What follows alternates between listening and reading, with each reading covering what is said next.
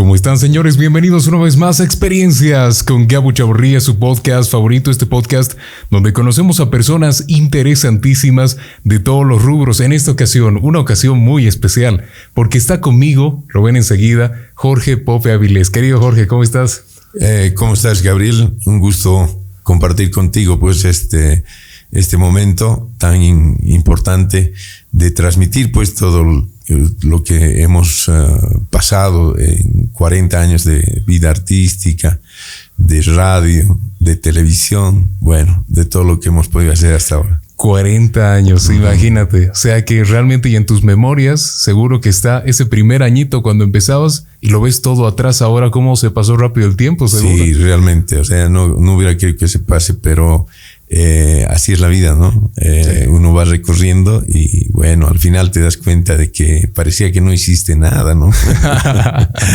bueno, pero al final es, es mucho el, recorrido. Che, te agradezco por estar aquí, por tomarte ese tiempito, debes estar muy ocupado, así que gracias.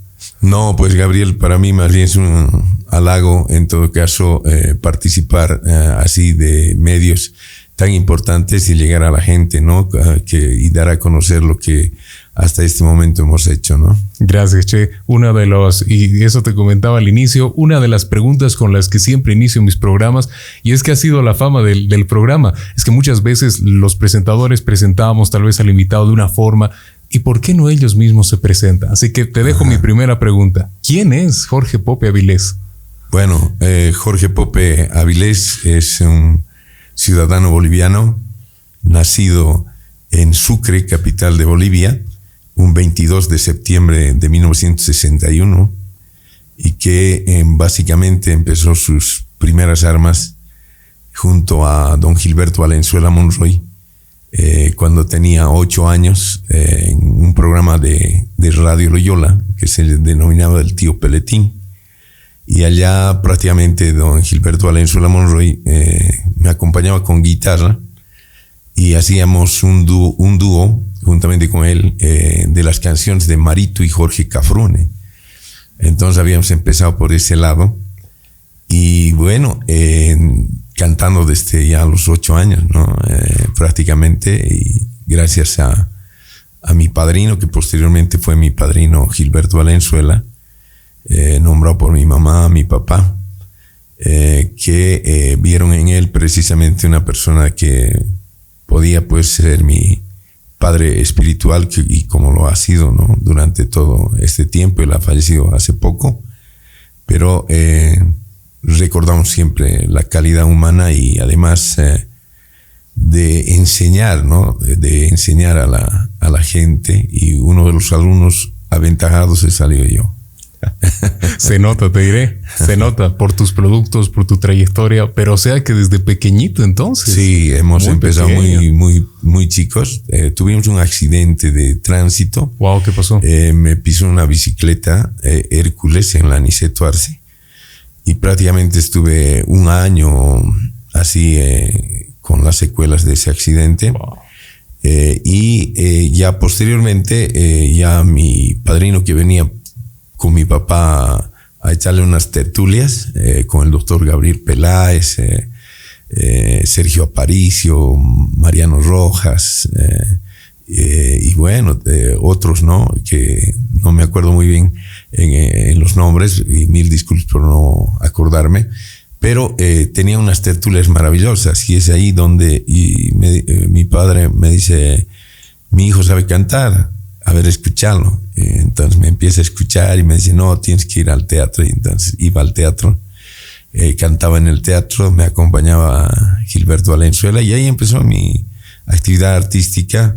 Hice teatro también, juntamente con él. Eh, Juan Pueblo fue el primer, eh, la primera obra de teatro que hicimos, que participé me gané un, un dinky 30 bolivianos por hacer ese papel. y, ya en Radio Loyola hicimos cuentos infantiles, hicimos también radionovelas y participaba siempre, ¿no? De ahí es que sale mi afición a todo esto, ¿no? Wow, un dinky y 30 bolivianos. 30 bolivianos, mi primer sueldo. y si te, sigues acordando hasta el día de hoy. Hasta el día de hoy. Lo tengo, el Dinky también. Ah, no te eh, Sí, los 30 ya no. Ah, bueno. ¿En qué se habrán gastado esa vez? sí, porque era eh, mucho billete era para, en esa época para mí, ¿no? Entonces, eh, yo también no recuerdo en qué gastaba, pero era millonario en ese tiempo. qué impresionante, che. Porque claro, o sea, era y tú lo veías como algo natural, seguro, porque, a ver, tu papá te empujó a eso. ¿Ya estabas preparado o fue algo muy sorprendente para ti, tal vez? Eh, bueno, al principio sí, ¿no? Eh, como todo, ¿no? Te impacta un poco y dices, yo no puedo hacer, o eres tímido. Y, y ahí de, la mano de, de, mi padrino Gilberto Valenzuela empezó gradualmente a, a instruirme, a educarme, ¿no? Inclusive en el tema de la radio de la televisión, eh, obras de teatro, todo yo soy hechura de esa época de oro que ellos han eh, prácticamente tenido, ¿no? En radio, en televisión, en, eh, en, escenarios maravillosos, porque hicimos una gira y fui a Santa Cruz también con ellos, con Juan Pueblo, y fue algo, una experiencia realmente inédita, maravillosa, ¿no? Y cantamos también allá en Santa Cruz, mis primeros ah, viajes que fueron eh, de niño, pero eh, muy, mucho, disfrutamos mucho, mucho realmente. Claro, y todavía generan el recuerdo, es lo más bonito. que al final tuviste una infancia llena de recuerdos con amigos. Claro. Además que en este, en este mundo también de la comunicación, muy metido, ¿eh? Sí, porque mira, Ever Batista, Weimar León, Weimar Torres, eh, todos prácticamente eran de la comunicación. Eh, cada paso que dábamos eh, enseña, eh, te enseñaban. Entonces eh, tú tenías que ser una esponja para absorber, todo, todo, todas esas cosas y bueno, mira, ya estamos ah, con una edad avanzada, pero con una experiencia realmente brindada por ellos, ¿no? Todavía yo quiero seguir siendo el coquito de ese señor. Ahora, ahora me dicen Don Coco. Don Coco. Ah, te duele en el, interior. Solamente tienes que decir cómo le va. Sí. Pero te duele en realidad. Duele, duele. pues como pasar el tiempo, ¿no? Y yo quiero seguir siendo Don, o digo Coquito. Coquito. Claro. Bueno, para los amigos, Coquito, ¿no? Coquito, sí. Mira, qué impresionante. Además, es que es eso, que siempre un entorno muy amiguero. Sí. Sí. Muy amiguero, dicharachero juguetón, bromista. Entonces eh, siempre nos encontramos con los amigos y lo primero que, que nos invitan es para que él se haga reír, no, siempre para cantar, sino para hacer reír, ¿no? cuentos, anécdotas. Y estamos siempre con aquello, ¿no? Wow. Y seguro que también ese entorno amiguero y es, y es el tema élite, te llevó a crear horizontes, ¿no? A co-crear eh, horizontes. Claro, eh, mira, en 1900 eh, un poquito más antes, 1979, uh, eh, empezamos eh, con la idea de, de hacer un grupo y en el colegio teníamos prácticamente gente que podía interpretar la guitarra, el charango. Entonces empezamos así. Y mm, se denominaba este grupo Raza Joven y empezamos y mm, ensayábamos y todo aquello para participar en un festival Lauro y obtuvimos el, tercer lugar en el Festival Lauro de la canción boliviana. Y aquello, eh, posteriormente retornamos, fuimos al cuartel y del cuartel eh, mi señor padre eh, me llevó a al Centro Cultural Masis para que sea integrante de los Masis. Pero no se dio este aspecto, ¿no? No, se dio porque había primeras voces ya en los Masis y, y la mía era otro estilo y no, no cachaba, o sea, mm. al, al, quinteto coral. Como que no encajaba. no encajaba, o sea, ¿no? entonces eh, no, no, no se dio. Y ahí empezamos directamente con los, el grupo el Yactamasis, eh, que nos salimos del centro, eh, la, mayoría que estaba allá, y formamos eh, otro grupo. Y de ahí va desembocando ya el, grupo Horizontes, ¿no? que no se llamaba así, había cinco nombres que habíamos ah, interpuesto este, este deseo de, de, llamarnos. Y don Tito Antonio Durán, que trabajaba en Radio La Plata, hacía un programa de discómetro mundial de 2 de la tarde a 4 de la tarde en Radio La Plata. Y vamos, hacemos las grabaciones en su estudio Dynacor y él nos dice, bueno, hasta el 17 de mayo tienen que poner el nombre del, del grupo, eh, que se puede llamar. Nosotros decíamos Calicanto, eh, Raza Joven, eh, y, surgió la idea eh, de José Blacud y Oscar Montalvo, y dicen que se llame Horizonte. Y nosotros le preguntamos, ¿por qué Horizonte? Porque ves el punto en el infinito y, y no y caminas, caminas, nunca puedes llegar a, al punto central, porque se va alejando, se, va alejando, y sigue. Y, nunca, y, en la música nunca vamos a terminar de aprender, vamos a seguir aprendiendo y yendo, yendo ah, hacia adelante, ¿no? Entonces, y tenían toda la razón. Y de ahí directamente decimos, bueno, ya, Don Tito se va a llamar Horizontes y se llamó Horizontes. Y de ahí empezó en un programa un 17 de mayo de, de, Discómetro Mundial a las 13 eh, horas eh, hasta las 4 de la tarde. Se difundió toda nuestra música que habíamos grabado y fue un exitazo, ¿no? Eh, la gente llamaba, felicitaba. Y desde ahí empezó la carrera del Grupo Horizontes, ¿no? Qué impresión. Lo que destaco, señores, qué memoria Hace 40 años y me dijo hasta la hora del programa. Sí, Qué sí, impresionante. Porque nosotros escuchábamos. Y sabíamos que don Tito Antonio Durán era eh, eminencia en ese, en ese tema, ¿no? Y había solamente tres radios en Sucre. La Nuevo Mundo, la Loyola y La Plata. Y La Plata tenía eh, realmente una, un rating de audiencia no solamente local, era nacional, e internacional a través de la onda corta, ¿no? Que en mm. esos tiempos. Qué impresionante. Y en ese momento no se la creían, asumo, ¿no? Porque sí, ustedes estaban jovencitos. Porque nos ah, comparaban, ¿no? Eh, mm. Comparaban nuestra, nuestra música, nuestra interpretación con Xavi Andina. Y aquello también motivó muchos, uh, muchas apuestas y todo aquello. Y, ah, y la comercialización del disco que grabamos en Eriva entonces se intensificó ganamos nuestro primer disco de oro gracias a aquello, ¿no? Porque se vendió como pan caliente, el primer, disco y, era popular en todo Bolivia prácticamente, ¿no?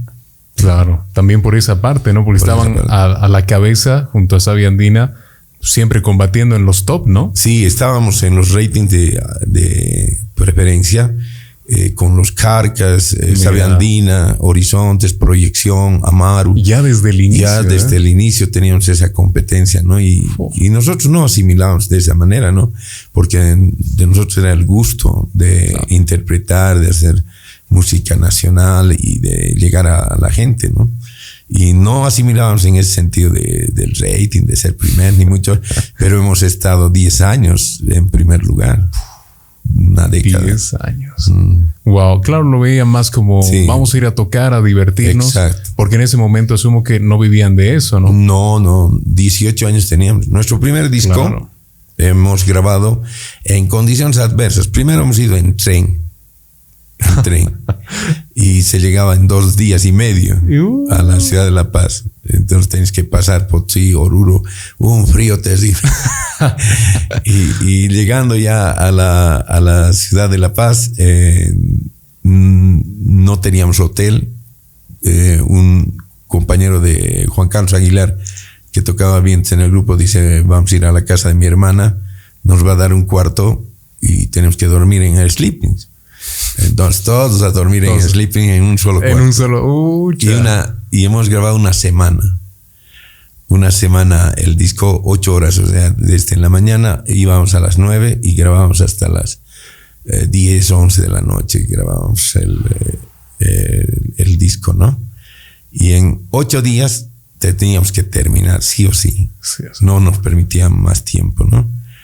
Y nos agarran bloqueos, eh, nuestros papás, como ya no teníamos eh, eh, alimentación, todo eso nos mandaban en cajas encomiendas, charque, pan, ¿Ah, sardinas para que podamos estar, porque nos agarró un bloqueo de la Federación de Fabriles y, y, ahí nos, nos eh, estuvimos pues en La Paz y nos mandaban encomiendas porque ya no teníamos que comer. Wow. Eh, mm. Qué duro. Entonces fue duro, no, no ganamos ni un solo peso de, de ese disco, pero era la satisfacción del deber cumplido, ¿no? Las ganas de, de querer llegar a la gente y pensamos, nosotros dijimos, es nuestro deseo. Grabamos ese disquito y nos, nos abrimos. Y hasta ahora, mira, ya son 26 discos.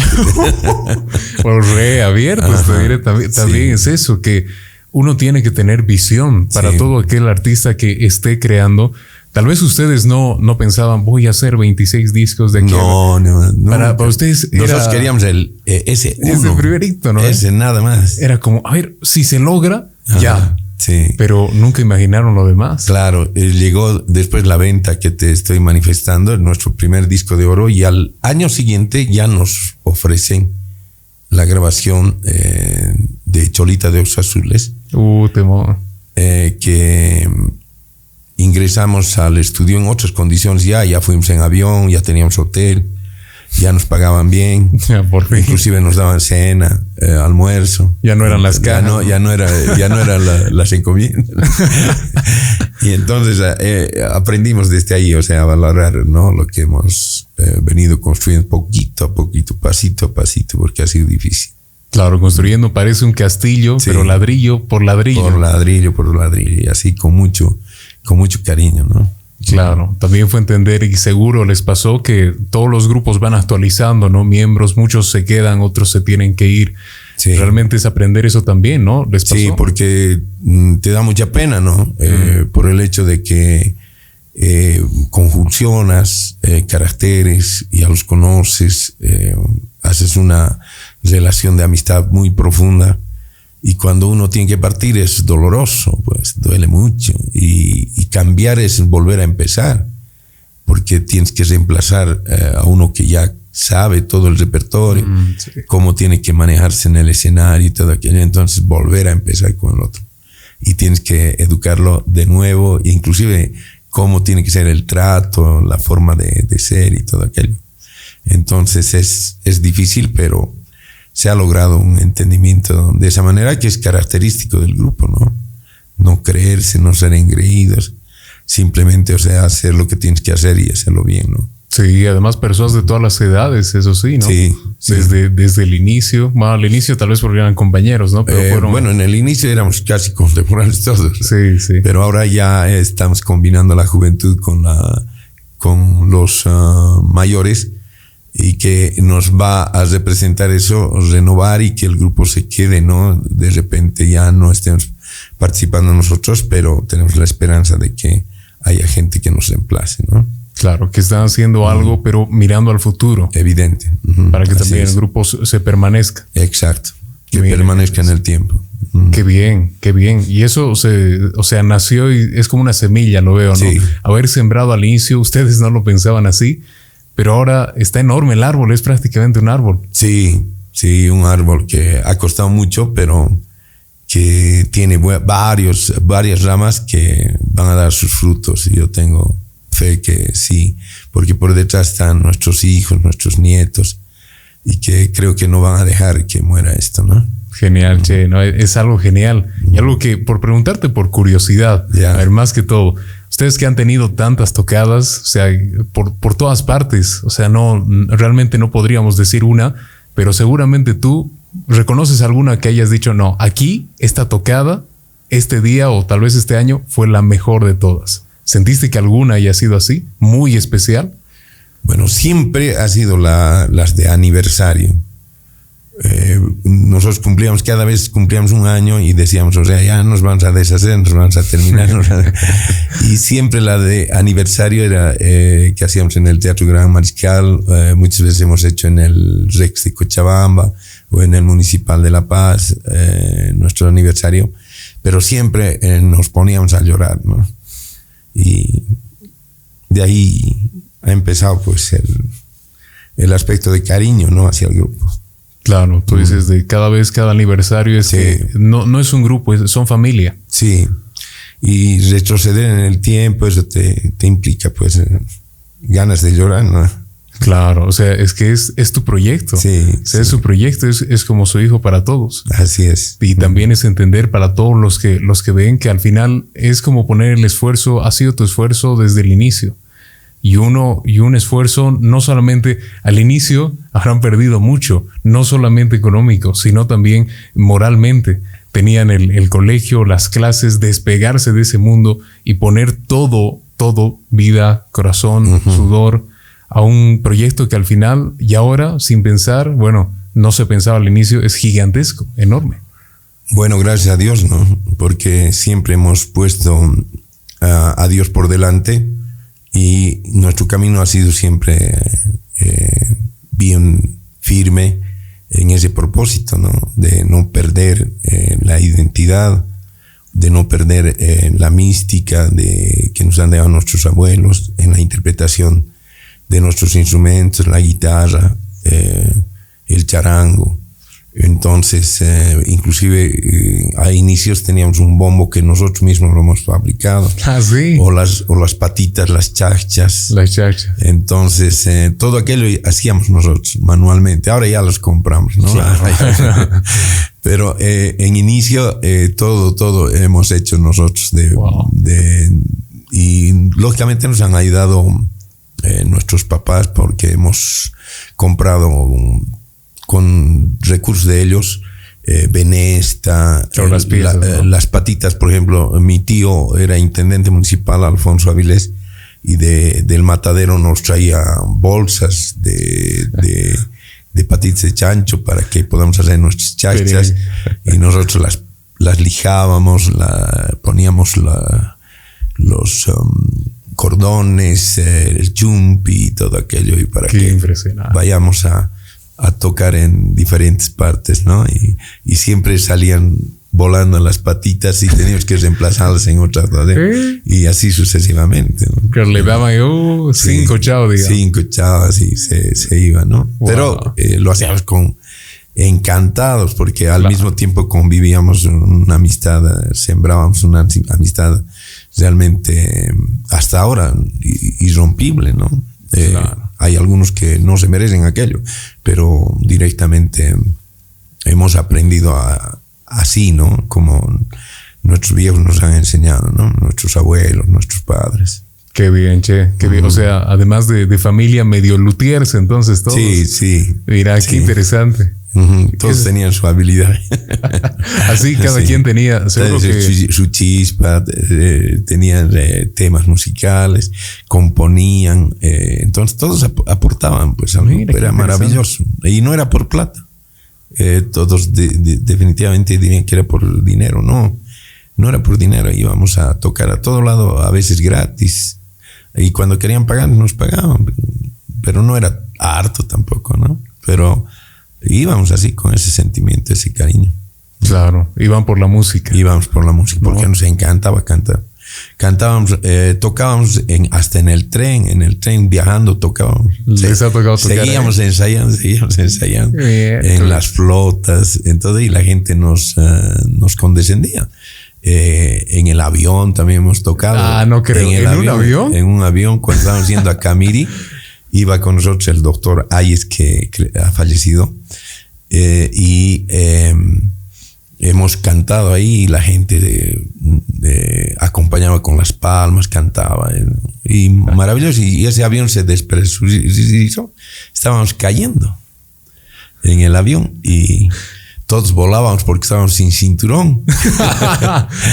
y el asunto es de que eh, nuevamente eh, toma altura el avión, pero ya el susto, el miedo, todo aquello. Eh, entonces bajamos en el avión, aterrizamos en Camiri y teníamos una delegación de, de bachilleres que nos estaban esperando porque nos habían contratado para ir a Camiri y bajamos las gradas y lo primero irnos a la cola del avión para devolver todo porque no lo iba a salir en el avión. Entonces estábamos eh, preocupados de aquello, nadie nos quería abrazar, ni mucho menos porque habíamos devuelto todo. y olía los mismos instrumentos. Qué grave, che. Sí. Ucha. Realmente, casi un, Titanic, me, me, estaba imaginando un Titanic, pero de horizontes. una, una amarga experiencia, pero eh, nos encontramos con el piloto al, almorzar y nos dice, ah, ustedes están llorando de un vasito, decía, pero para nosotros era ya que nos estábamos cayendo. ¿Qué será para él una caída? Directamente un aterrizaje ahí rozando. Sí, increíble, pero él se hacía la burla así de esa, manera. no, cualquiera, los pasajeros más bien con sus cinturones, todo. Y claro, porque nosotros estábamos tocando, nos desabrochamos. Entonces nuestros instrumentos volaron. era grave. Todo don, roto. Don Tito Antonio Durán, que era nuestro representante, le tuvieron que dar coramina, una serie de cosas. fue pues, espantoso. El doctor Ayers era pues, en el cielo porque no le alcanzaba el, el, cinturón porque era gordito.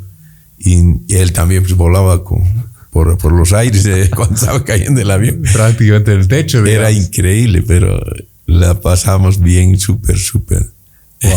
De esas anécdotas con el grupo que realmente no se olvidan. No se olvida. ¿Qué, te vas a olvidar si vas a morir? claro, especialmente, ¿no? Sí. Qué grave, che, súper sorprendido. Entonces, algo parecido les pasó después, espero que no. No, no, ya no, no, nunca más, nunca más. Una sola vez en, Tarija, eh, cuando estábamos partiendo a Santa Cruz, el, el avión eh, sube y se empieza a girar de nuevo, dar la vuelta. Yo le digo a José Blacuzzi, ¿por qué está dando la vuelta? Le digo, si es para allá. y me dice, no, algo está pasando. Y de verdad, aterriza y dice, em, el tren de aterrizaje no, no, no sube. Entonces, por eso hemos vuelto al aeropuerto y nadie se tiene que mover de su sitio porque nosotros queríamos bajarnos y a no subir, pues. ya por el No, no, no, no. Eh, don Tito también dicen, no, yo, yo quiero quedarme, ya no quiero viajar. Le dicen, no, siéntese. Y lo hacen senta. y nuevamente partimos y ya no queríamos que el tren de aterrizaje se, suba, pues. Claro. Porque, allá cuando estemos aterrizando, por ahí no baja. Por ahí no baja. Estamos chavos. y estaban rezando todos, pero tenías un temor grave, ¿no? Y más bien todo bien. Eh, todo bien, más bien, pero eh, no queríamos ir a viajar en avión. teníamos miedo. un miedo terrible. En flota, no sé, o en tren viajábamos. Qué grave, che. Es de esas, y esas anécdotas que al final cuentas, o sea, cómo ha pasado el tiempo y al fin y al cabo es vivirla con el mismo grupo. ¿Te parece, querido Jorge, que después de esta parte seguimos charlando de Sí, claro que sí, pues, mi hermano. Un gusto. Listo. Enseguida volvemos, señores, con experiencias con Gabo Chavarría. La sarcopenia es la disminución de la masa muscular. La causa más frecuente suele ser la cesación de las actividades laborales y cotidianas por eso es que el grupo más afectado suelen ser las personas mayores. Poco a poco se va disminuyendo el músculo de tal manera que hay dificultad para caminar tramos largos, elevar las piernas, subir las escaleras, subir a un coche o a un autobús, levantarse de las sillas, etc. La mejor manera de combatir la sarcopenia es con una buena alimentación y ejercitándose cada día. Acude a tu reumatólogo para que te asesore y te trate de la sarcopenia. Y no olvides alimentarte bien y practicar ejercicios cada día. Es una recomendación de la doctora Blanca Elizabeth Herrera Velasco, médico internista y reumatólogo. Calle Padilla 337. Consultas al 464-377-27. Continuamos, señores, con experiencias con Gabo Chavarría. En este momento con Jorge Pope Avilés, querido Coquito. Ahí está, ahí está. está mejor. Para que no te diga Don Coco aquí. Sí. o Roncoco. Ah, no creo que te digan, sí. También me dicen. ¿Ah, sí? De todo me dicen. O sea, y como, somos, bromistas, entonces aceptamos de todo. Bueno, de todo menos algo malo, espero. Estaba charlando, che, de, las anécdotas esas que pasan en los viajes, ¿no? Sí. Además que A ver, son anécdotas que al final, en ese momento, no, no parecerían una cosa que, que te vas a memorizar durante toda tu vida, pero al final sí son cosas así. Claro, te queda, te queda por el, por el grado de, temor, de miedo, o de repente de, de, belleza, ¿no es cierto? De lo que le has pasado bien, has disfrutado del viaje y todo aquello, es una maravilla. Eh, pero los que más han quedado eh, en el sentimiento del corazón son aquellos que nos ha dado miedo, temor que de perder la vida. ¿no? Claro, después dices, no, no quiero repetir ningún viaje. Sí, no, eh, especialmente a, a, Tipuani es un camino realmente horroroso. No sé cómo estará ahora porque hace mucho tiempo que no vamos. Y hemos ido cinco veces, hemos ido veces. cinco veces a Tipuani. Hemos ido y la gente de cariño eh, cuando estábamos en el escenario y te pedían, por ejemplo, un tema Cholita de los Azules y te regalaban un billete envuelto como azul fino, así, y al interior sus pepitas de oro. Te regalaban para que interpretes el tema. Muchas sí o sí tenía que tocar. Entonces, claro, pero, pero, nosotros no sabíamos que, era, así. que era adentro que tenía oro. Y nosotros pensamos que nos estaban regalando 10 pesos. Y lo ponía a mi camisa, a mi bolsillo. Ya después, en, eh, cuando teníamos el descanso, vamos a ver y, nos explican, ¿no? Nos dice, no, esos que les están regalando tienen pepitas de oro. Tienen pepitas de oro. Y abrimos y cierto, sí. pepitas de oro tenía. Y al día siguiente eh, tocábamos cuatro días. Cuatro, días, seguidos. Seguidos. O sea, mi garganta ya, el, el cuarto día era chao ya no podía ni hablar. Hola. Exacto. Y les decía a los chicos, ya tienen que ayudarme a cantar porque ya no doy. ya no doy. Entonces, eh, era una cancha de, de fútbol o de fútbol de salón eh, eh, con cemento, todo, graderías, y en cada esquina era un artista. Entonces, aquí estaba la Swing Valley, los payas Trioriental y Horizontes, en las cuatro esquinas. Entonces empezaba la fiesta a las nueve de la mañana. Nueve de la mañana empezaba Horizontes, después Trioriental, la Swing Valley, y así íbamos rotando, rotando, rotando, terminando los repertorios, ¿no? Hasta las tres de la mañana. Tres de la mañana. Tres de la mañana. Se cerraba tres de la mañana y al día siguiente ibas a, a desayunar un desayuno terrible, los tipuanenses bárbaros. Eh, eh, nos da un desayuno maravilloso. ¿Qué desayunaba? Y a las nueve ya teníamos que empezar a tocar suavitos, temas suavitos. Y después ya empezaba, empezaba de nuevo a llegar la gente. Ah, uh, era otra vez otro día.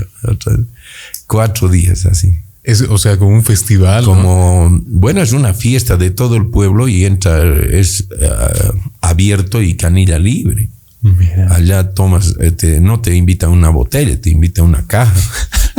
te regala la caja. Te regalan la caja para que tomes, ¿no? Y, tiene su plato, el, el, mañanero, eh, tiene eh, al, mediodía su almuerzo, en la tarde otro, así. Entonces, eh, no te falta nada, pues. solamente disfrutarlo, vivirlo. Una belleza. Y cinco veces fueron ahí. Cinco veces. Nosotros ya no queríamos ir porque el peligroso el camino era terrible. Nos quisimos, nos quisimos embarrancar cuatro, cinco veces en todos los días que hemos hecho y teníamos miedo. Entonces nosotros subimos el calle. Decimos, no, estamos arriesgando nuestra vida, tienen, que pagarnos más. Entonces eh, nos pagaron los, los primeros años y con el miedo siempre, y siempre nos pasaba algo. Entonces decimos, no, no, no, hay que subirse el precio, hermano, porque esto está grave, porque si no, no, eh, no, no queremos ir, yo no quiero ir, por lo menos, decían los chicos, no, no quiero ir, ya, no estamos ofreciendo tanto. ya, ya, vamos, vamos, che, que sea la última vez. claro, porque también me imagino, o sea, era, era más como, era como una experiencia, ¿no? Ah. Porque también fue, fue a inicios de, de su carrera como Horizontes o ya tenía recorrido. Mm, teníamos cinco años. Ah, mira, pero jovencitos. Cinco años, hemos sido jovencitos, hemos ido la primera vez, pero hemos, eh, a lo largo de, nuestra trayectoria hemos sido cinco, seis, seis veces. Eh, lo último que fuimos fue a Chima, donde se bajó el cerro, no ves, se llevó todo el pueblo. Mm. Ahí fue donde fuimos, pero más antes de eso, no imagínate Sí, que sí. nos toque. Wow. Realmente el horizonte ya estaría llegando Ya, al está- horizonte. ya estaría. y todas esas cosas, ¿no? Es- Son anécdotas que entre nosotros también hablamos y decíamos, mira, imagínate, hemos ido a tocar ahí y que se ha bajado el ser, se lo ha llevado todo el pueblo. Eso es, te, te, te dices, ah, cuerpo, ¿no? Por el hecho de que podíamos haber estado ahí Y en ese momento, en ese momento. Que grave. ¿Y hubo alguna vez alguna tocada que por algún factor, tal vez, eh, no sé, climático de la gente, fue de las tocadas más difíciles que tuvieron? Algo que haya ocurrido en alguna y que digan, ucha, no, esta sí que estuvo mala o muy difícil. No, solamente estos, los viajes. Que hemos Los viajes. Los viajes, porque ahí en la zona de, de los cerros, eh, Chima, Guanay, todo eso, eh, los cerros son, eh, se deslizan. Mm. Ves como si estuvieran caminando los árboles, pero se está deslizando eh, la tierra la tierra se... la tierra, ¿no? Entonces eh, teníamos ese miedo, nos enfangamos, teníamos que empujar, llenos de barro llegábamos a La Paz, era terrible, terrible, pero todos ayudábamos, ¿no? Los unos a los otros para resguardar nuestros equipos, eh, o sea, nuestras guitarras, nuestros instrumentos. Era grave realmente, ¿no? Porque se bajaba el cerro, tapaba toda la, la- el camino y teníamos que esperar que llegue el tractor, teníamos que, que esperar Un ahí día, sentados un día. un día un- para que llegue el tractor. Y mientras tanto nos daban picos y palas para que nosotros estemos Sí. haciendo para abrir camino. Entonces teníamos que hacer todas esas cosas, ¿no? Era una peripecia terrible, pero eh, la tomamos como, como una aventura. O sea, ahora recién me doy cuenta que era fregado el tema, ¿no? Claro, o sea, fregado. pero antes era como Pero, ir a ah, salir pero- con los amigos. Uh, jugar, pues eh, jugábamos ahí con. Nos comprábamos eh, fruta, comíamos papaya, plátano ahí mismo, porque los árboles ahí están y nos sacaban. nos sacábamos, comíamos. Era pues, divertidísimo. que paseaban por los pueblos, Exacto. conocían a la gente. Conocíamos, el otro rato cantábamos ahí en el camino, se reunía la gente. Así. Eso, esa era la, la vida de Horizonte en todo lado, ¿no? Porque la gente siempre nos ha tratado bien, eh, hemos recibido el cariño, eh, paulatinamente transcurriendo los años. Y bueno, ha sido realmente una aventura hermosa, ah, con miedo, con, con risa, con llanto, con todo. Todo, De todo. prácticamente, de todo un poco. También una historia buena tiene de todo un poco, ¿no? Sí, sí. Y lo bueno es que sigue continuando y eso es lo, lo más interesante. Sí. Eso es lo más interesante, que al final cada uno de los temas, y ahora te pregunto, Coquito, cada uno de los temas con las redes sociales ahora viaja, quién sabe, Lituania, Ah, sí, Alemania. sí. Ustedes, ¿hasta dónde ha llegado Horizontes? Bueno, eh, no hemos tenido la suerte de ir a Europa, ni mucho menos eh, conocer países europeos, pero eh, hemos estado en Latinoamérica, sí. Pero lo trascendental de los viajes a, a, otras, a otros países es que vamos a tocar para nuestra gente. Claro. Uno piensa de que estamos yendo a tocar para, lo, para todo Alemania, digamos. Ni les interesa ni entienden. ni entienden, ¿no es cierto? Entonces es algunos que les gusta la música andina, digamos, pero son contados. Es como si un alemán vendría a tocar aquí.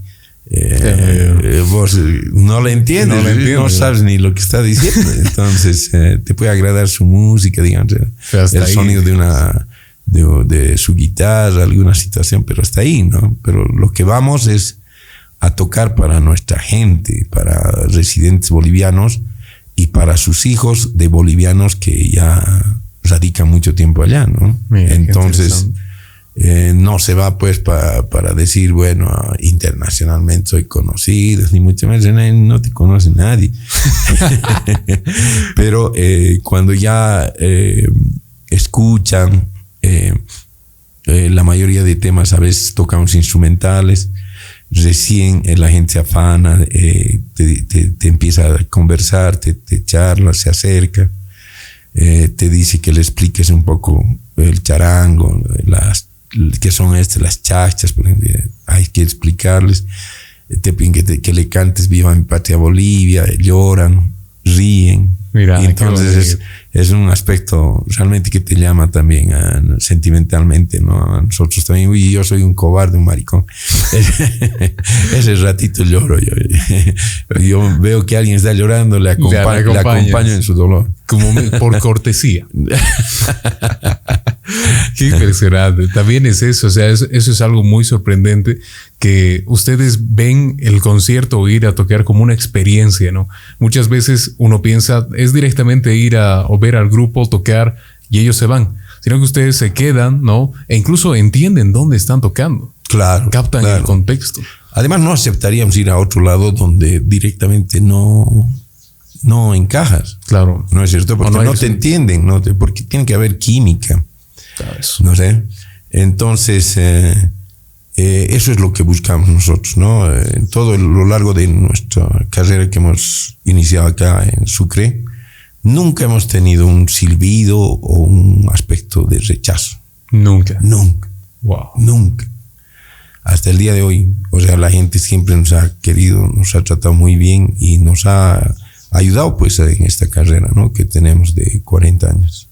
Uf. Ujú. 40 años, realmente. Y 40 años, yo pensaba 40 años, pero llenos de, además de aventuras, también nuevos temas y temas conocidísimos. Por ejemplo, me recordará. oh, Ah, me recordará. Ayer estaba, ayer estaba escuchando ese tema. Y pero no, súper reproducido, tú que debes estar al tanto de, de las redes sociales ahora que se reproduce por YouTube, Sí. Facebook, Spotify, súper reproducido. Sí. Increíble. sí. Eh, también prefiero olvidar. Déjame quererte, Cholita de Osos Azules. Bueno, la mayoría del repertorio de Horizontes hemos tenido la dicha de, de darle en el clavo, como se dice, ¿no? Total, o sea, Total. total. Entonces, eh, ese repertorio es único y la gente lo ha asimilado como suyo. Entonces, eh, no podemos dejar de tocar en ninguna parte y muchos de repente dicen, ah, lo mismo, nada más toquen, ¿no? Pero si toques un tema que no lo conoce, no pasa nada. Claro. Entonces la gente te rechaza. Entonces, eh, hemos optado porque vayamos a tocar eh, los temas clásicos, que son una cosa de, de 20, 30 temas que tocamos en, en show. Y de 460 tienes que escoger. Wow. Entonces, casi que a la suerte van a ser. No, ni siquiera así, ¿no? Porque algunas letras y cuestiones ya no nos acordamos también. Entonces lo que tenés que hacer es, eh, bueno, hacer un repertorio y decir, bueno, ya este, este, este, este, y ensayamos, ¿no? En el transcurso de la semana para presentarlo en consideración a la, a la gente. Entonces vemos la respuesta de la gente y eh, vamos puliendo el repertorio que vamos a interpretar porque la gente te pide. Entonces no dejamos de tocar esos temas, por ejemplo, Sangre Española, Cueca del Estudiante, Uh. Déjame Quererte, Prefiero Olvidar, eh, eh, Me Recordarás, Cholita de los Azules, El Duraznero, Los Guaños. Claro. Entonces no dejamos de tocar esos temas, ¿no? que son clásicos y que la gente responde maravillosamente. Claro, es que son temas que ya están tatuados en la piel de Sí. horizontes. Sí. O sea, usted- No solamente de horizontes, ¿no? Sino de la, De de la las misma personas. gente, ¿no? Sí, de la gente. La gente es la que te responde y vos tienes que uh, trabajas para ellos, ¿no? Eh, porque ya tú ya sabes la letra, sabes eh, las melodías y todo aquello, te preparas para eso. Claro. ¿no? Entonces la recepción es muy importante. Entonces, eh, nuestro trabajo es fructífero cuando la gente responde, ¿no? Claro, y además es como cuando sacas un nuevo álbum, vas a ir a tocar el nuevo álbum, la gente no lo conoce, pero metes piezas Claro, que claro. ya son conocidas. Exacto. Al medio, al medio insertamos algunos nuevos para que la gente empiece a asimilar si Ah, le mira. gusta o no le gusta, ¿no? Claro. Entonces ponemos al medio eh, Los nuevos. nuevos temas, unos dos, tres, y la gente va asimilando, asimilando hasta que ya se van a convertir también en clásicos, ¿no? Van a pasar de una etapa a otra etapa. ¿Hay algún tema que, que tú hayas dicho, este no creo que se vuelva un clásico y sí se convirtió en un clásico? Algo inesperado, digamos. Mira, nos ha pasado pues eh, con el disco número 5 en vinilo que grabamos en Eriva. Eh, nos dicen, bueno, ya, ¿qué, ¿qué tema va a ir en el primero? Porque el long play colocas el primer tema y después das la vuelta, Dar la vuelta para continuar. para continuar con el otro también el primer cut, ¿no es cierto? Claro. Entonces nosotros decimos, em, Ya, el primero, me recordarás el primero, porque creíamos harto en ese tema, eh, que es composición mía, ¿no? Y el último, el último tema va a ser el duraznero, porque no creíamos en el duraznero. y eh, a la larga de la, de la promoción y todo aquello, el duraznero, y, me recordarás, los dos de punta y extremo son los que más sonaban. Wow. Y, los del medio no tanto. Entonces, para nosotros sorpresa también, ¿no? Que la gente y el duraznero no era el título del duraznero. Ah, ¿no? No. ¿Qué se llamaba? Es un tema argentino que nosotros lo hemos conocido en, una peña en la ciudad de La Paz eh, de los escudos y nos enseñaron ahí el, el tema del duraznero, pero no le tenían mucha fe los otros grupos que nos han enseñado, por ejemplo, eh, los canales del Chaco, no le tenían mucha fe. Entonces, em, eh, nosotros grabamos y empieza a sonar el, el, tema y nos decían, no, no se llama el duraznero, y se llama Tesoro Mío. Tesoro mío, mira. Sí, entonces nosotros tuvimos que poner después, eh, en otra edición, eh, pusimos el duraznero, entre paréntesis, Tesoro, mío, claro. Y el compositor que era argentino no me acuerdo ahorita el nombre de, del compositor. Y eh, la gente es la que le puso el nombre, porque cuando íbamos a tocar nosotros, ellos no nos decían tesoro mío. Tesoro mío. Nos decían, toquen el duraznero, pues el duraznero. Claro, lo del duraznero, toquen. por la letra, Por la letra. Claro. Entonces, eh, nosotros asimilamos eso y le pusimos el duraznero. Bien. Bien. Claro, también es que es eso, parte de la gente. Claro, y además del marketing, ¿no? Porque si la gente ya lo conoce de esa manera. No le vas a poner tesoro mío. No, pues eh, se hubiera confundido y no hubiera tenido el éxito que tiene ahora, ¿no? Ese tema. Y no, no solamente lo interpretamos nosotros, eh, lo interpreta Esther Marisol, eh, Yuri Ortuño, eh, pero hemos dado el, el pie, diremos así, la satisfacción de haber eh, presentado en primera instancia ese, ese, tema a consideración del público. ¿no? Claro, y además Horizontes es muy conocido porque han tomado temas que antes eran, digamos, medio conocidos y al final se han hecho bombas. Sí, se han hecho muy conocidos. También es por, por su estilo, ¿no? Ustedes al inicio, cuando estaban empezando sobre todo con el grupo, pensaron en esta, en esta práctica de interpretar o rehacer temas antiguos o estaban enfocados a la composición y así? No, no. Eh, inicialmente todo ha sido recopilación. Recopilación. Y, y yo particularmente, eh, eh, juntamente con Felipe Arce, teníamos tíos artistas, o sea, mi, mi abuelo, por ejemplo, don Rodolfo Aviles, él tocaba su charango y era de Sudáñez y los temas que interpretaba con su charango yo los asimilaba y él mismo me decía, me corregía, me daba los temas, pero yo eh, le ponía condimentitos, o sea, de, de no de letras, sino de, de los matices. A tus arreglos. musicales, así.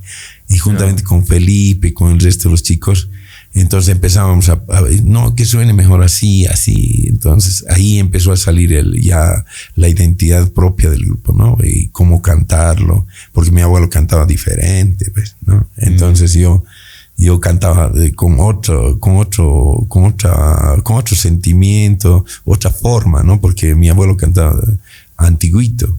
Entonces yo le daba un poquito de, de, de modernización, diremos así, de los temas juntamente con, con los compañeros y hemos podido agarrar nuestro estilo propio y todo aquello, ¿no? Que era bien provinciano, pero fresco, más, más natural, más, uh, diremos así, más juvenil, ¿no? En esos tiempos, porque estábamos de 18, 19 años. Claro, se tenía que notar también que era un grupo joven, ¿no? Exacto. También ese era el tema con los arreglitos, ir mejorando la misma pieza. Y claro, y, desde ahí, mira, ha ido evolucionando el grupo. Eh, ya metieron batería desde la Argentina a su folclore. Eh, aquí ya entró los carcas con, con batería, piano, teclados. Entonces nosotros también No, tenés que ir, tenés que ir a la par, a la par, entonces tenemos que esforzarnos a hacer esto, este y, y vamos. Y hasta ahora, mira, hemos ido evolucionando, ido mejorando la calidad interpretativa inclusive. Mira, qué bien, qué interesante. O sea, lo más interesante es eso, que la actualización es súper importante para ustedes. Sí. O sea, no es, tal vez pegamos así antes, digamos, pero tenemos que seguirnos actualizando y actualizando. Así es. Es importante, tú crees siempre en la música, pero como, como artista también, que uno vaya actualizándose, mejorando y todo. Sí, te vas a dar cuenta, por ejemplo, si yo te presto o te regalo un MP3 que te voy a hacer llegar. Gracias, vas a, en todo caso, escuchar eh, los temas uno por uno y vas a ver la evolución del grupo. Uno por uno escuchar. Y vas a llegar hasta nuestros días y, vas a ver cómo suena ahora el, grupo, ¿no? Y vas a sentir la evolución. Algunos se quedan con la interpretación de 1982 hasta 89, así, ¿no?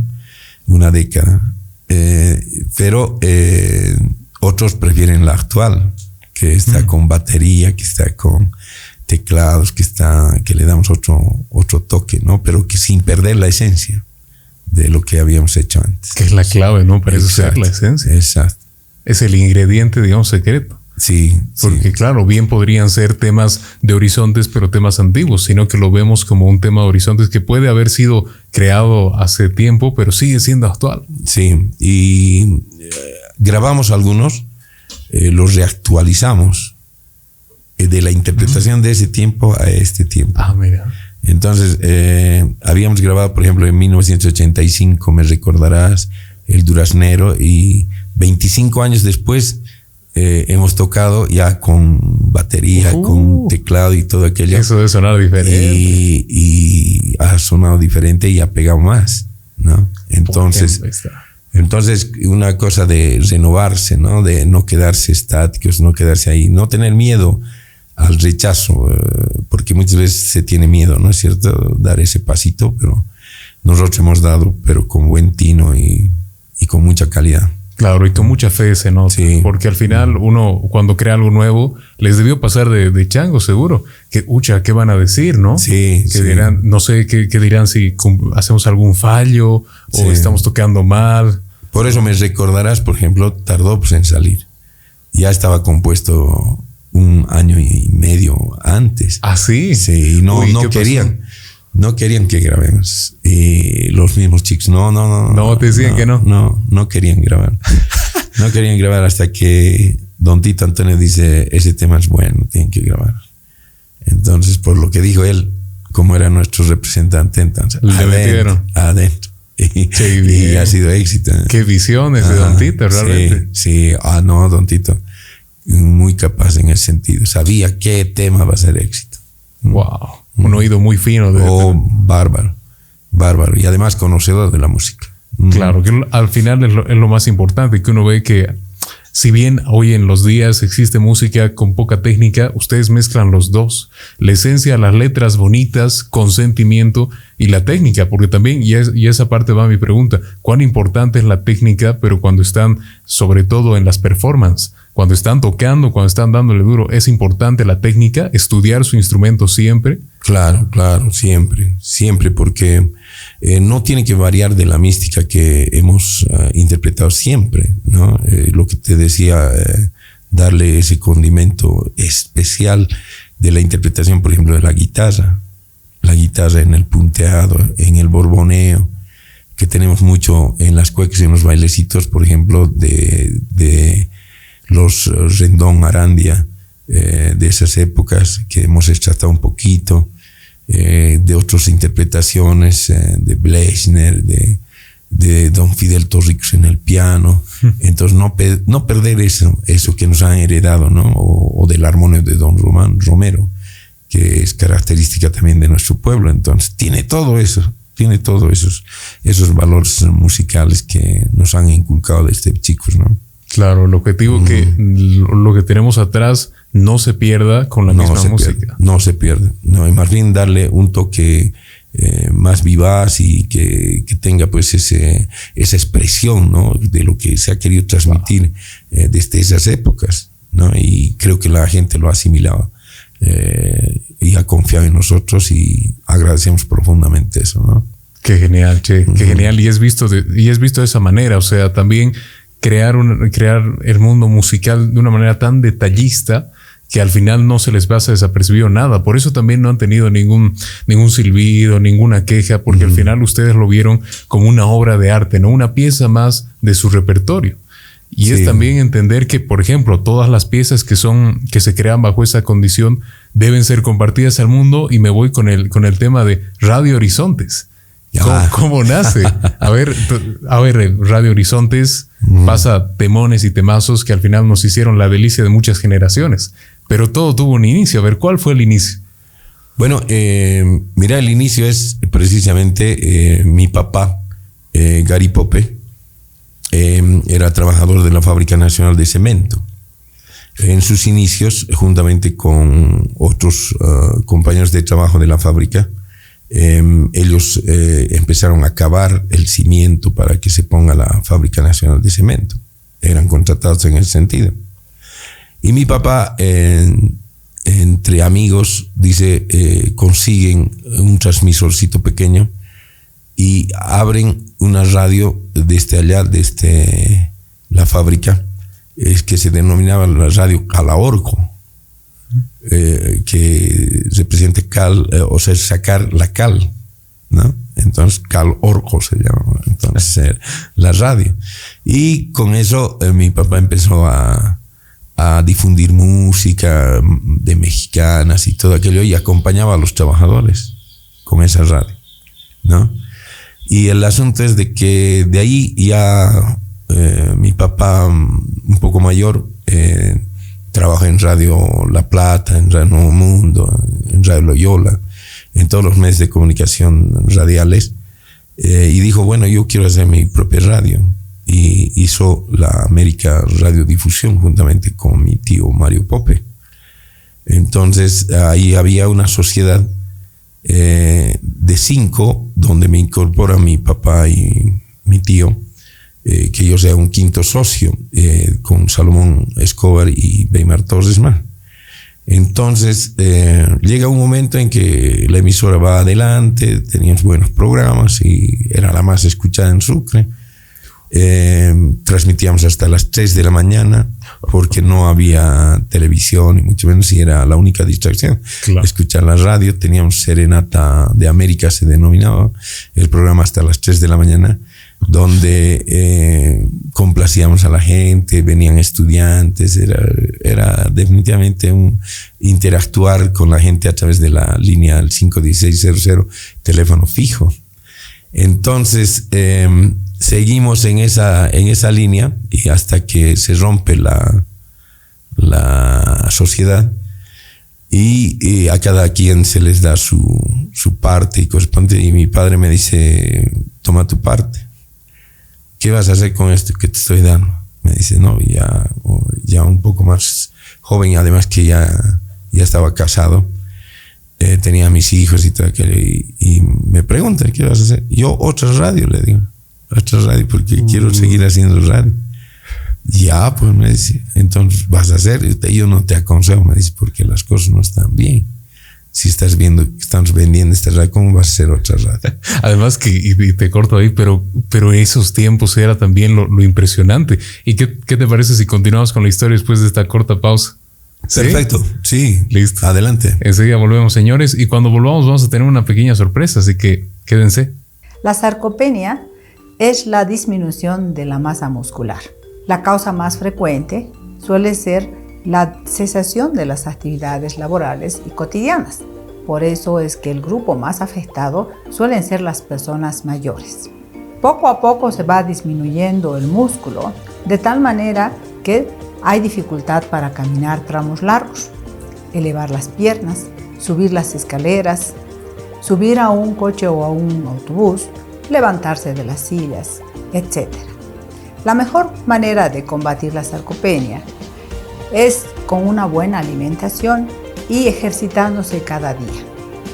Acude a tu reumatólogo para que te asesore y te trate de la sarcopenia. Y no olvides alimentarte bien y practicar ejercicios cada día. es una recomendación de la doctora Blanca Elizabeth Herrera Velasco, médico internista y reumatólogo. Calle Padilla 337. Consultas al 464-377-27. Volvemos, señores, experiencias con Gabo Chaurría. Estábamos así medio en suspenso, porque bueno, el Coquito nos decía que con lo que te dio tu papá, tu parte, nueva radio. A ver. Sí, nueva radio. Eh, le digo a mi esposa, eh, no sé, tengo fe, o sea, de salir adelante con, con, la radio. Y mm, porque desde muy chico he empezado, eh, yo en, en Radio Loyola aprendí mucho y me, me sentía seguro en todo caso, de lo que estaba haciendo. Y le dije, sacaremos un crédito más. Sacamos un crédito y nos embarcamos en la Radio Horizontes. Y no, no se llamaba Radio Horizontes en ese tiempo, sino que eh, nos, um, nos, teníamos que presentar a Funda Empresa para que nos den el nombre, cinco nombres, y colocamos cinco nombres, y al medio Horizontes. Y nos mandan el sobre, eh, le digo a mi esposa, ha llegado el sobre, le digo. Eh, abrí, pero abrimos y, dice, eh, te quedan autorizados para poner el nombre de Radio Horizontes. Y tan, qué alegría, porque era el nombre del grupo también. Entonces, ahí recién empezamos a hacer las sintonías, los, las cuñas y todo aquello. Y Radio Horizonte es la radio de los artistas. Entonces se queda con ese nombre, empezamos a trabajar. Era una emoción que no puedes tener idea, ¿no? El, inicio respectivamente. Ahora lo difícil es mantener el medio, porque las cosas no son tan, tan eh, diremos así, color rosa, ¿no? Eh, sino eh, el medio no abarca en el aspecto comercial, el gobierno no te da nada en absoluto, entonces tienes que hablar bien para el gobierno para que te dé algo. Entonces, si no somos de esa línea, pues somos rebeldes en ese sentido. rebeldes con causa. Sí, rebeldes con causa y no, no, no, no somos de aquellos que nos torcemos por por un peso, por dos pesos, ¿no? Le preferimos seguir manteniendo pobres pero felices. Ya, qué dicho, ¿no? Hay que, hay que escribirlo. A ver, en, tu libro, Memorias. Sí.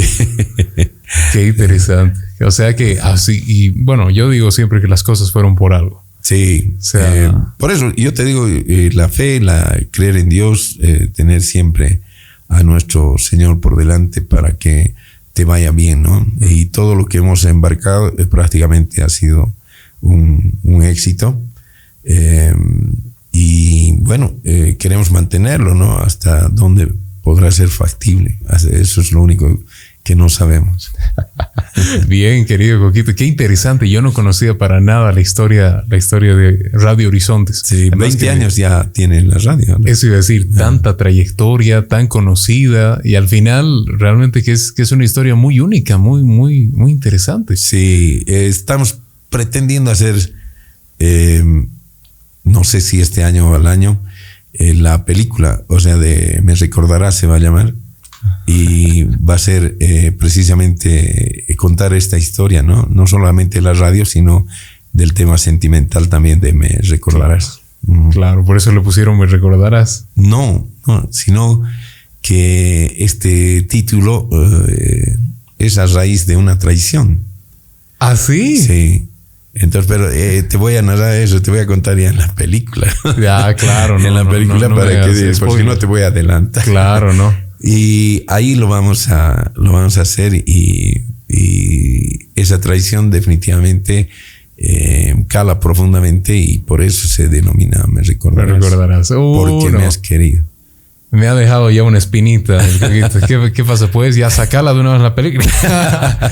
no, che, qué, interesante. Yo les decía una sorpresa porque aquí Coquito nos ha traído a su mejor amiga que está al, ah, lado, al lado suyo.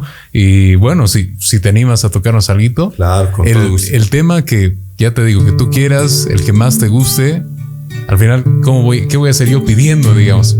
Vas tú unos cinco minutos, a ver.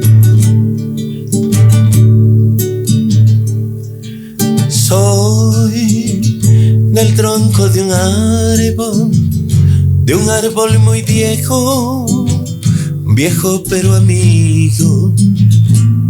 Soy leña que no se ha quemado en ninguna hoguera. Soy fiel compañera. Mi madera no es muy fina, ni mis cuerdas de cristal. Tengo herida a montones y es porque he aprendido a amar.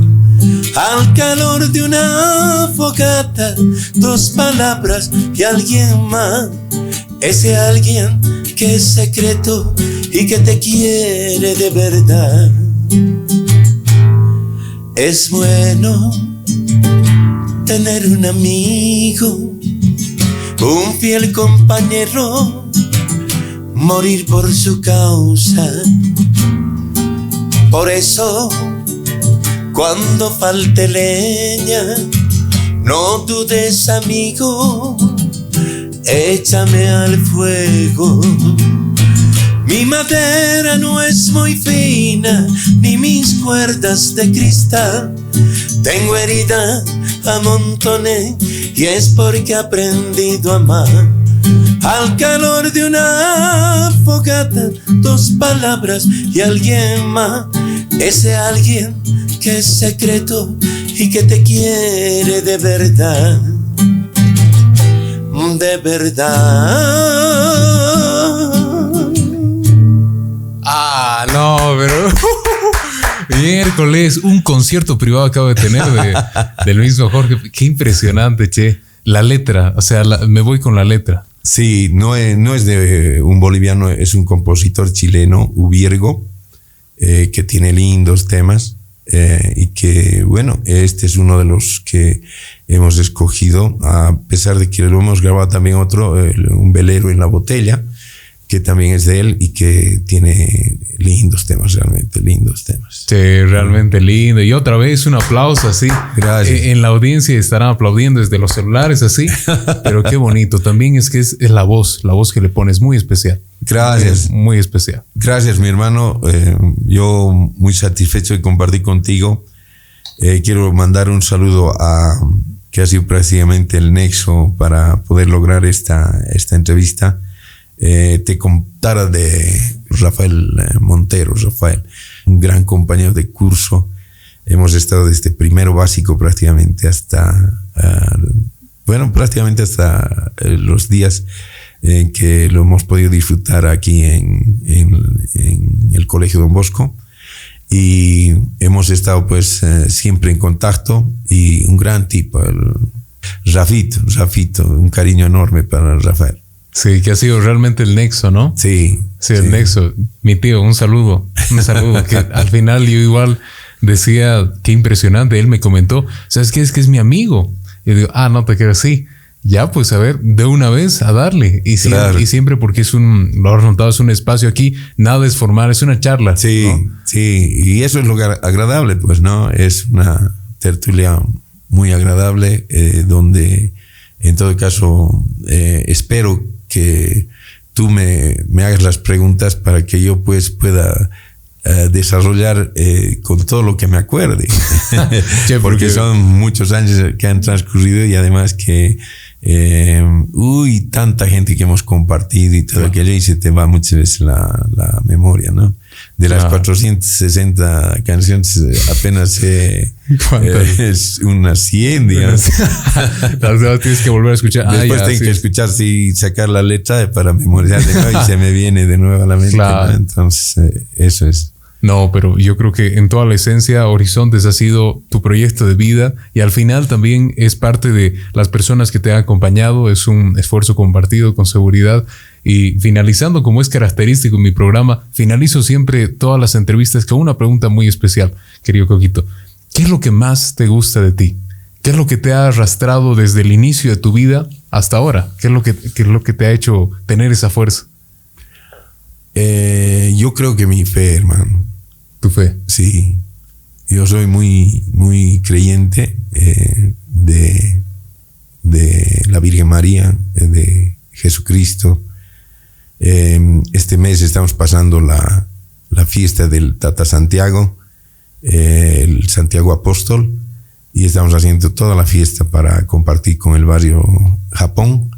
Eh, en sus tinglados el 24, el 25 de este mes que estamos pasando esta fiesta y que les invito a todos ustedes de que participen pues también de esta velada artística y al mismo tiempo también de la Eucaristía donde vamos a cantar. El Grupo Horizontes va a acompañar la misa eh, precisamente.